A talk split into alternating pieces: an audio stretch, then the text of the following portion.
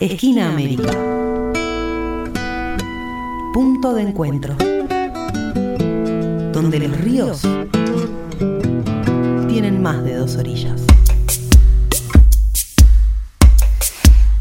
Esquina ahora llegó el momento de escuchar las palabras, un fragmento de la charla, de la exposición que dio en el marco del curso que estamos dando junto a Dunla, el curso que se llama América Latina en la Crucijada, más allá y más acá de la pandemia.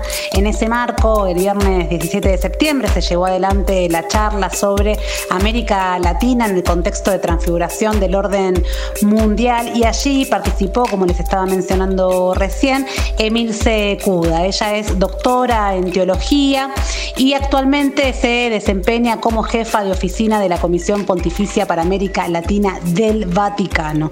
Y en ese marco nos trajo eh, eh, eh, reflexiones respecto de lo que significa y lo que implica y, lo, que, lo que propone el Laudato Si del Papa Francisco, ¿no? que tiene que ver con el reconocimiento al trabajo y reflexiones, ¿no? planteos respecto también de las demandas por la tierra, ¿no? Eh, del extractivismo, cuestionamientos hacia eh, el capitalismo ¿no? Y, hacia la teología de la prosperidad, que en sus palabras ella plantea que es una gran amenaza para América Latina, ella lo va a explicar muy bien en las reflexiones que nos comparte. Y algo que a mí me parecía muy interesante también respecto de este planteo eh, de, de el, no solo digamos de reconocimiento del trabajo, sino también también del clamor por la demanda eh, por la tierra, por, el, por la naturaleza, que justamente invita a llamar eh, riquezas naturales, aquello que tenemos aquí en América Latina, y no recursos. Así que eh, un planteo muy interesante, reflexiones que realmente da para seguir debatiendo, profundizando, pero aquí entonces le dejamos unos fragmentos de la charla de Emilce Cuda. La escuchamos. Buenas tardes a todas y todos. Muchísimas gracias a, ustedes, a Dunla, que, me están invitando, y a la Universidad de Lanús. Y muy agradecida y sorprendida por los dos compañeros de este panel que han dado un panorama brillante, claro, y que yo voy a acompañar, eh, no a superar en la precisión de los datos que han dado, sino que pretendo acompañar desde, desde, mi lugar, que es la visión desde la teología, desde, sobre todo desde el magisterio del Papa Francisco. Eh, voy a hacer unas pequeñas aclaraciones. Aclaro porque algunas cosas, porque el público no tiene por qué conocer lo que es lo que nosotros llamamos el magisterio social pontificio. Todo el mundo habla de la Laudato Si, y finalmente se terminan repitiendo las versiones mediáticas de la Laudato Si contra las que el mismo Papa tiene que salir cada tanto a grabar un videíto de un minuto para de alguna manera corregir esas malas interpretaciones.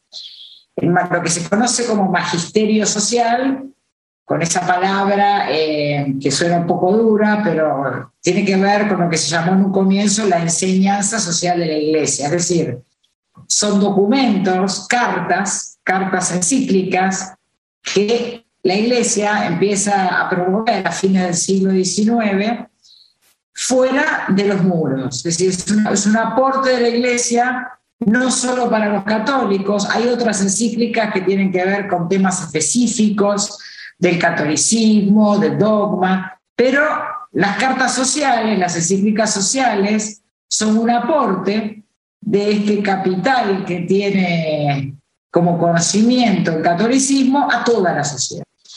La primera encíclica es la Renovarum, a fines del siglo XIX, y la Laudato Si, bueno, la Fratelli Tutti es la última, de la cual se va a cumplir un año el mes próximo, pero la que más suena en los oídos de todos es la encíclica Laudato Si. ¿Y por qué hago estas aclaraciones? Porque la primera encíclica, Rerum Novarum, emerge justamente cuando el liberalismo eh, de alguna manera avanza, eh, entre otras cosas también, sobre los intereses de la Iglesia Católica y la Iglesia Católica reacciona y se pone, se coloca del lado de los trabajadores. Entonces las encíclicas sociales siempre tienen al centro, siempre es su objetivo la cuestión obrera. Y digo esto porque es central en la última encíclica social, como en todas las encíclicas sociales, el tema del trabajador. Es decir, que para el magisterio social, como para la Organización Internacional del Trabajo, el trabajo es el primer organizador social.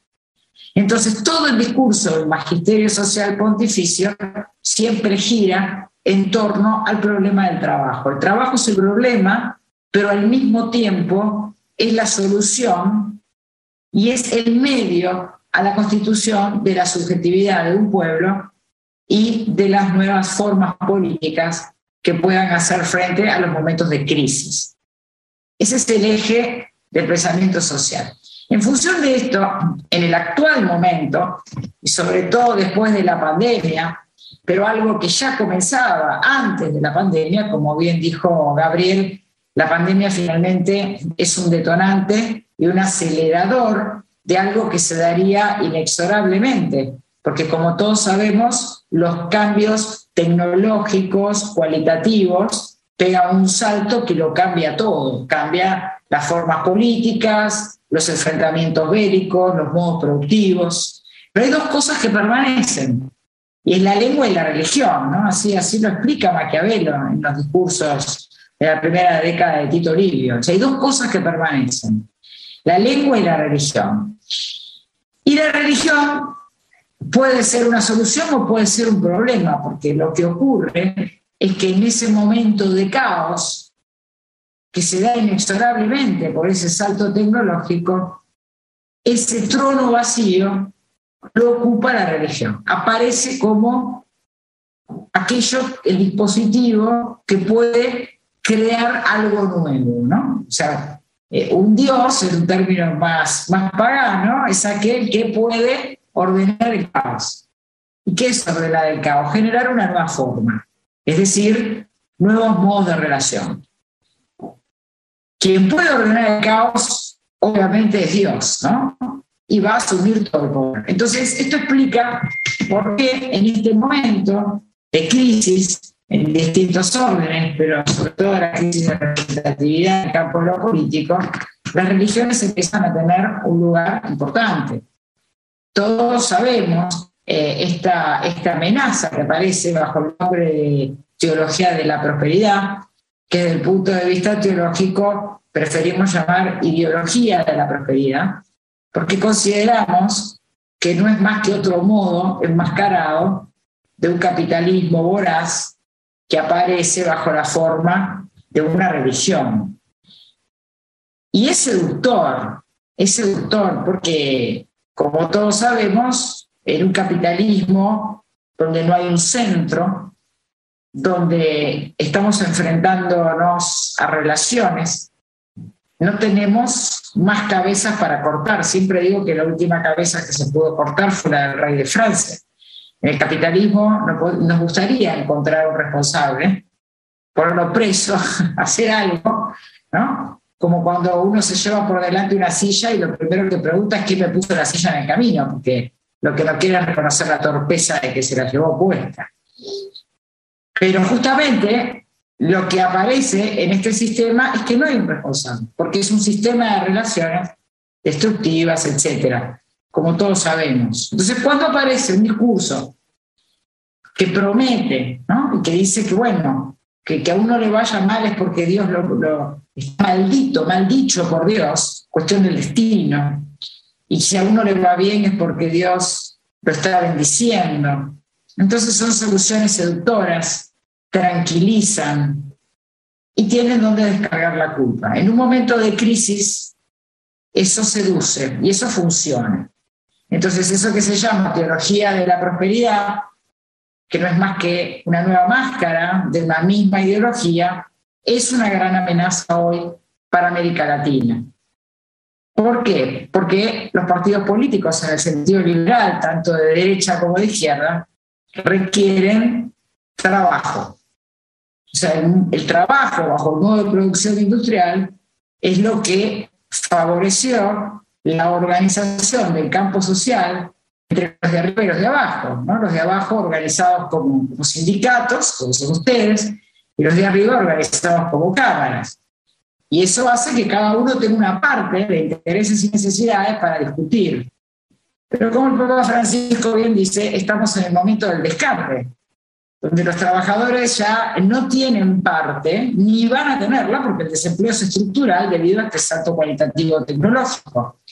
Entonces no hay posibilidad de esta lógica de partidos y hace que en Latinoamérica, como todos sabemos, surja otra forma de política que es la política de movimientos.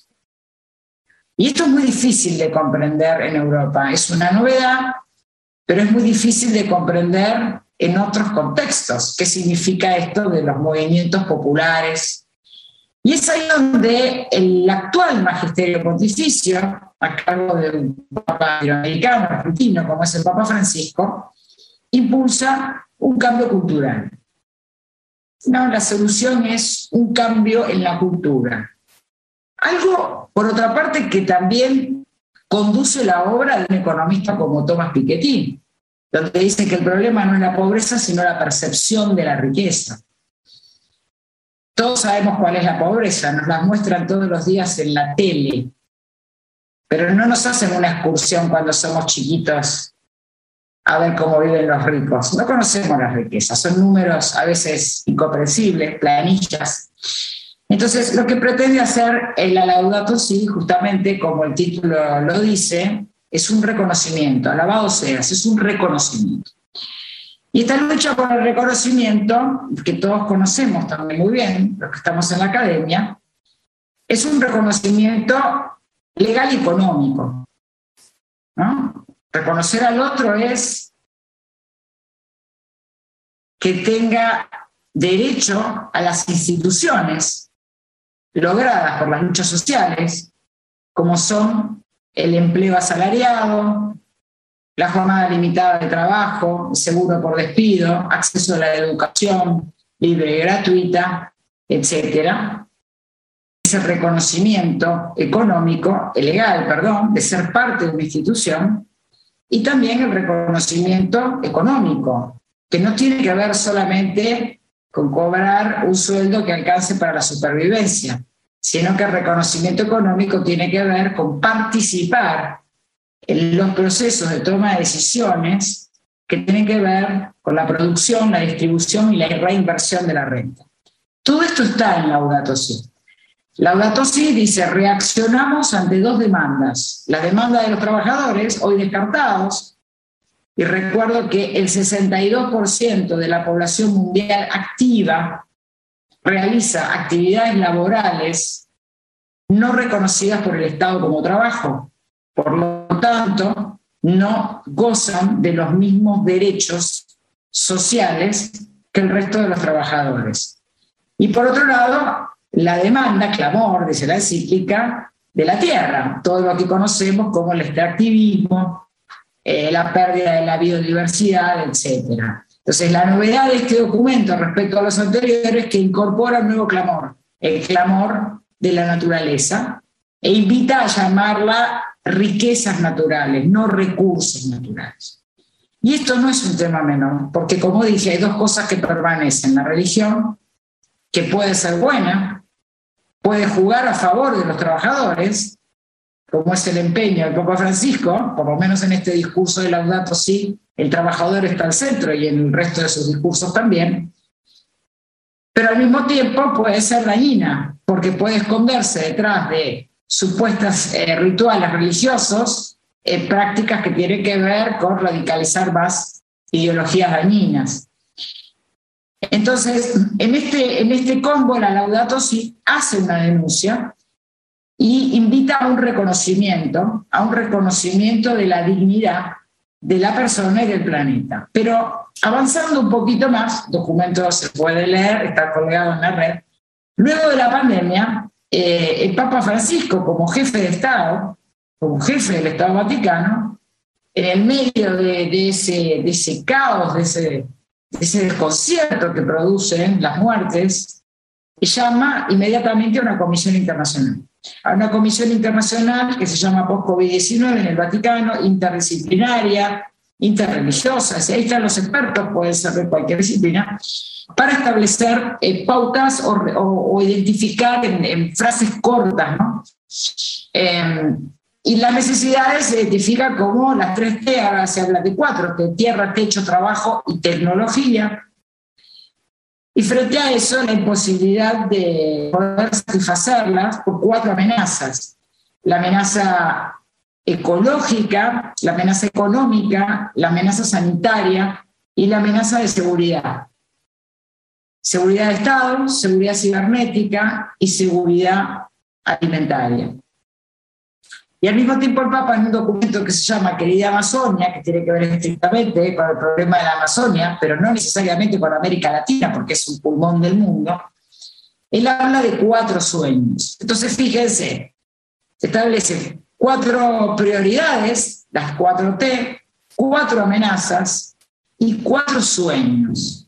Y es interesante esto de la lengua, eh, así como Piketty invita a hablar de la riqueza y no de la pobreza, y se toma el trabajo de evaluar en 100 años, a partir de la lectura del registro impositivo, cómo se fue dando la acumulación de la renta, para mostrar precisamente la riqueza y no la pobreza, porque la lengua lo oculta. Del mismo modo, el Papa Francisco habla de sueños. Y él permanentemente dice, hay que escuchar, ¿no? Como un método de la política, el escuchar. El escuchar antes que el hablar. Y los sueños, porque muchas veces eh, se cae en el error, todos caemos en el error de creer que estamos un escalón más arriba en el conocimiento y que podemos eh, conocer antes que el otro cuáles son sus necesidades. ¿no?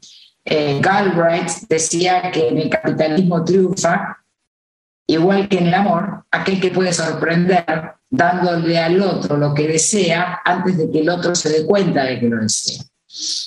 Y, y a veces en la política eso es un error, porque no escuchamos. Y, el escuchar es el eje de esta política que propone el Papa Fratelli Tutti. Y él dice que cuando uno escucha, eh, escucha sueños. Y la gente se moviliza por sueños, no por necesidades. Por necesidades, por desconocimiento, por falta de reconocimiento institucional, por falta de reconocimiento económico, en realidad se va perdiendo la humanidad y son los sueños los que movilizan. Entonces él en ese documento, el querida Amazonia, habla de cuatro sueños que enfrentarían estas cuatro amenazas, el, sueño social, el sueño ecológico. Ahora, lo más interesante de todo esto, en cuanto al lenguaje esta percepción de la, de la riqueza y no de la pobreza, es cómo poder percibir a esta América Latina rica, que en ventajas, si diferenciamos como, como eh, las ventajas comparativas de las ventajas competitivas, Latinoamérica es un continente de ventajas comparativas, pero escasas ventajas competitivas o de problemas para hacerlas competitivas. Entonces, una de las propuestas es visibilizar la riqueza. No solamente la riqueza en términos de acumulación de la renta, no solamente ver el delito cuando uno de nuestros chicos de los barrios roba un celular, también poder ver el delito en la apropiación absoluta de los inmuebles, de la tecnología las patentes. Cómo poder percibir en la tapa de una revista internacional cuando alguien está mostrando su riqueza, cómo poder percibir ahí que hay ilegalidad, que hay imperfección. Entonces, cómo visibilizar la riqueza de nuestro continente y cómo ponerlo en marcha. Y lo que propone eh, Papa Francisco es siempre el trabajo. Porque cuando no hay trabajo, no, no es posible organizar el campo de lo político. El trabajo es el primer organizador social. El trabajo permite la palabra pública, como decía Ana Arendt. El trabajo hace que la gente se sienta reconocida, pero en nuestro continente Eh, tenemos un 46%, por lo menos con las últimas cifras que vi de desocupación. El 91% de las empresas son pymes. El 46% de la economía popular son mesas de dinero, es decir, que la financiarización no está solamente arriba, sino que también está en la base. La mitad de la economía popular no es productiva. Y además, como toda trampa del lenguaje, esta encíclica Laudato que habla de una crisis psicológica, socioambiental, se le cortó la palabra socio, entonces se convirtió en una crisis ecológica solo ambiental. Entonces nos muestran de manera romántica esta, esta familia, esta granja familiar haciendo productos ecológicos y eso es trabajo infantil. Nos muestran productos ecológicos que solo pueden comprar los ricos. Yo no puedo comprar un huevo ecológico. Hay que limpiar el planeta y los pobres están juntando el plástico y la basura que tiran los ricos. Entonces, fíjense, hay una trampa, hay una trampa también a veces en impulsar de manera romántica la economía popular, porque la economía popular implica finalmente puede llevar a un enfrentamiento de trabajadores contra trabajadores, porque lo que está haciendo el sistema es lavarse las manos de ese 60% de la población que dejó fuera del empleo asalariado, sin protección social, es decir, arréglesela como pueda. Por supuesto que los líderes de los movimientos populares y de los sindicatos que son conscientes de esto hacen esta denuncia. De ellos lo aprendí. Es decir, la economía popular puede ser un medio de subsistencia, pero esos trabajadores tienen que tener el mismo reconocimiento, es decir, que sus actividades laborales tienen que estar reconocidas como trabajo. Entonces, esto que, me invitan a hablar eh, en el campo del magisterio del Papa Francisco eh, coincide con lo que marca la Comisión Mundial del Futuro del Trabajo en el 2019, que es lo que se llama la transición justa. O sea, este salto tecnológico que va a hacer cambios inexorables, va a producir una transición, pero se trata de trabajar colaborativamente para que esa transición sea justa. Una de las eh, consignas de los ODS, de los Objetivos de Desarrollo Sustentable, es nadie atrás. Es decir, no se avanza un paso hasta que todos hayan llegado a ese paso.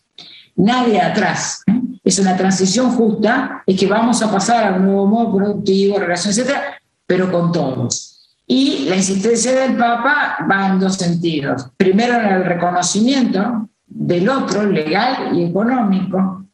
Segundo, el trabajo siempre es el primer organizador social. Tercero, el cambio viene de abajo. El cambio viene de abajo. Él dice que el cambio viene del subsuelo del planeta de los que los líderes populares tienen que salir del pueblo y que eh, la forma política es una forma armoniosa de diferencias, ¿no? Por supuesto, no está hablando de una política partidaria, sino de una política de movimientos populares. Y, eh, y, para terminar, bueno, su gran crítica, por supuesto, a la concentración y a este modo de ver de la propiedad, que desde las creencias monoteístas, tanto cristiana islámica como católica, hay una conciencia de que el mundo fue creado por un Dios personal para el bien y uso de todas las personas, para que las personas lo, lo usen y lo desarrollen.